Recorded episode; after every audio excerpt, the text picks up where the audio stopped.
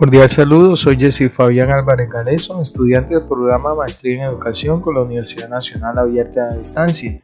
Desde el curso Diseño Innovación en Educación en y con Tecnología, el cual está direccionado por el Dr. Giovanni Fernández Toledo, quiero reflexionar en este espacio sobre la pedagogía del diseño y las diversas teorías, tendencias y enfoques de la educación en y con tecnología. Se busca entonces identificar cómo el pensamiento creativo y el diseño en educación en y con tecnología influyen en la, solución de problemas en la sociedad del conocimiento. Para contextualizar la temática citando a Valderas 2009, él señala algunas características de la sociedad de la información, como no tener límite de fronteras, la información circula por todo el mundo, los usuarios son consumidores y productores a la vez de información y la sociedad del conocimiento es un ideal al que no se ha llegado desde hace años por los intereses políticos y económicos. Se llegaría a ella cuando se pase de tener una masa de datos indiferenciados y se asuma esto como fuente de poder y no como poder en sí mismo.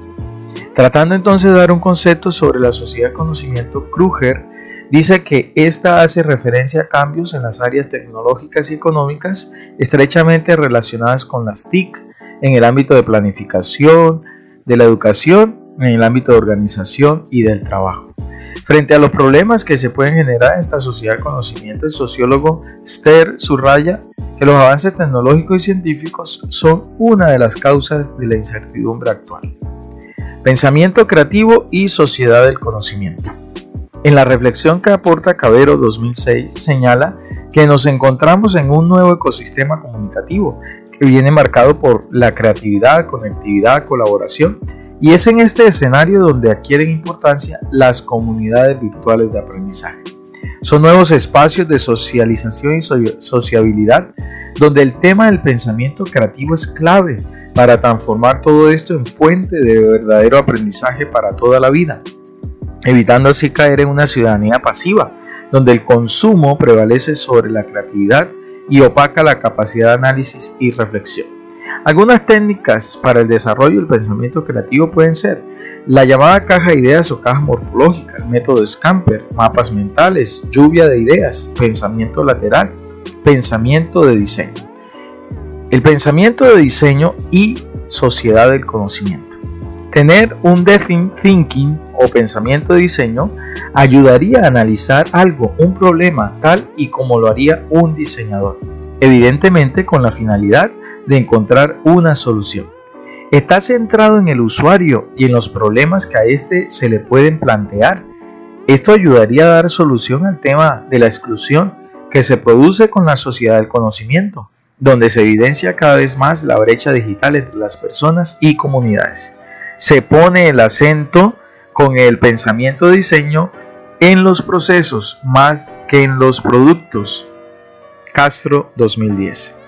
Según González 2014, el pensamiento de diseño es una aproximación metodológica a la resolución de retos y problemas de forma creativa. Se pueden investigar problemas obteniendo más información, analizando contenido y proponiendo soluciones en los campos del diseño y la planificación. Esta metodología está entonces contemplada como técnica que promueve el pensamiento creativo, la cual se basa en descomponer un problema, dividirlo en partes más pequeñas, analizarlo.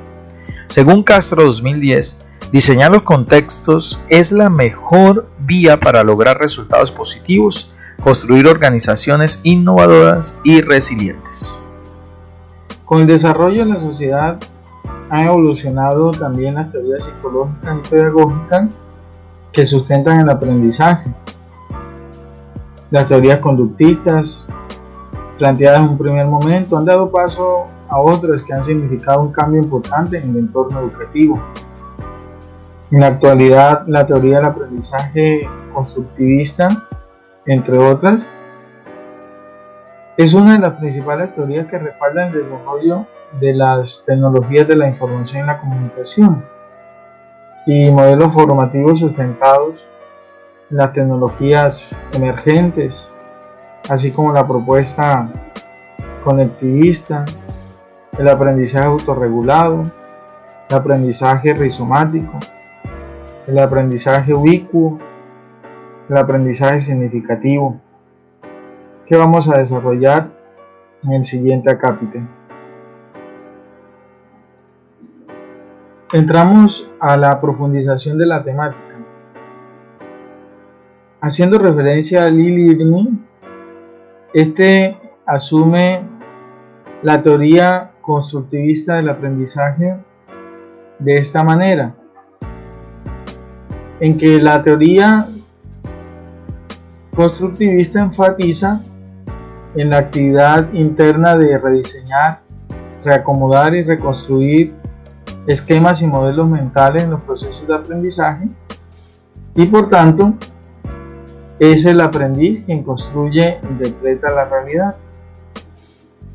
Los sistemas B-Learning son fácilmente adaptables al modelo basado en la solución de problemas que deriva en el constructivismo, porque se enfoca en la obtención del aprendizaje por iniciativa del alumno, motivándolo a la autonomía para propiciar el desarrollo de destrezas.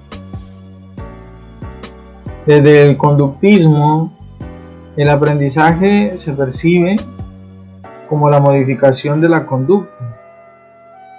Se percibe a las TIC como estímulos que pueden favorecer el desarrollo de respuestas específicas mediante el refuerzo, destacando como tecnología la enseñanza programada. Desde el cognitivismo, el aprendizaje se produce a través de la propia experiencia del sujeto. Es un proceso de adquisición y almacenamiento de la información. Las TIC desde el cognitivismo son vistas como recursos válidos para favorecer el aprendizaje porque fomentan la participación entre estudiantes y permiten crear programas y sistemas donde el alumno desarrolla sus capacidades cognitivas. Desde el constructivismo, el aprendizaje es un proceso donde la persona construye significativamente su conocimiento mediante la reflexión sobre su experiencia de aprendizaje. Las TIC, desde el constructivismo, sirven para potenciar el compromiso activo del alumno, su participación, la interacción, la retroalimentación y la conexión con el contexto real, de tal manera que son válidas para que el alumno pueda controlar y empoderar su propio proceso de aprendizaje, su relación con las TIC. En los últimos años se ha incursionado en la teoría del conectivismo, promovido por Stephen Downes y George Siemens. Esta teoría del aprendizaje para la era digital sustenta que este es un proceso que ocurre en cualquier parte, en ambientes difusos y cambiantes, es decir, reside fuera de nosotros. La teoría conectivista se está convirtiendo en una de las más significativas para explicar cómo se produce el aprendizaje en los entornos mediados por las tecnologías. Para Siemens, el conocimiento tiene significado cuando se trata de algo que se ha experimentado, encontrado o conectado entre nosotros mismos. El aprendizaje autorregulado. El aprendizaje eficaz se caracteriza por la conciencia del alumno en su propia actividad de aprendizaje y su capacidad de actuar sobre la base de esta toma de conciencia. Es aquel en el que la persona aplica sus estrategias de aprendizaje, se autoevalúa para asegurarse que el contenido ha sido realmente aprendido y aporta, en caso necesario, medidas correctivas para alcanzar las metas de aprendizaje mediante otras opciones estratégicas. El aprendizaje rizomático es una teoría desarrollada por Cognier en el año 2008 que invoca la metáfora biológica de un rizoma, donde el tallo de una planta envía raíces y brotes, cada uno de los cuales pueden crecer en una nueva planta. Hablar de aprendizaje rizomático es hablar de que el aprendizaje no es regular sino caótico, no es lineal sino ramificado, no es planificado sino difuso. Es difícil establecer su centro y sus fronteras.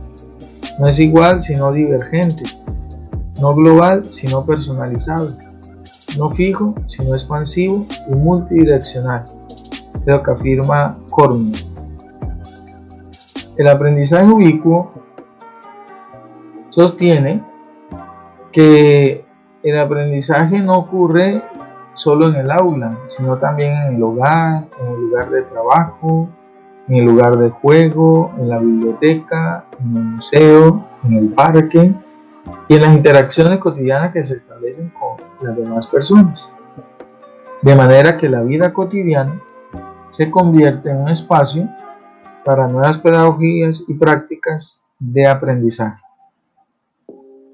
El aprendizaje significativo, teniendo como representante a Ausubel, quien lo define como la característica más importante que tiene este aprendizaje es que produce una interacción entre los conocimientos más relevantes de la estructura cognitiva y las nuevas informaciones. Este autor dice que para que un aprendizaje sea significativo debe cumplir tres criterios. Uno, que el contenido, el material que se ofrece sea potencialmente significativo. Segundo, que la estructura cognitiva, los presaberes que tiene el estudiante, sintonice con las nuevas informaciones que van a ingresar en él.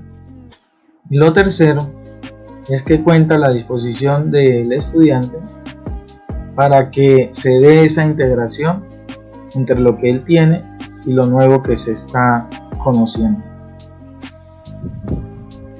Conecta con lo anterior el tema del pensamiento de diseño, el cual se enmarca dentro de lo creativo, puesto que apunta a recursos innovadores que tienen que ver con la elaboración, revisión, implantación de cualquier programa o producto relacionado con la introducción de las TIC en los procesos de enseñanza-aprendizaje, como lo resaltan Crossetti y Salinas 2016.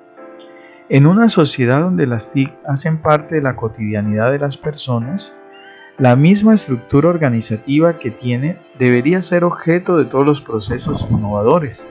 Para ello interviene la creatividad como acción dirigida al fin, que es la de buscar mejoras en los productos y servicios.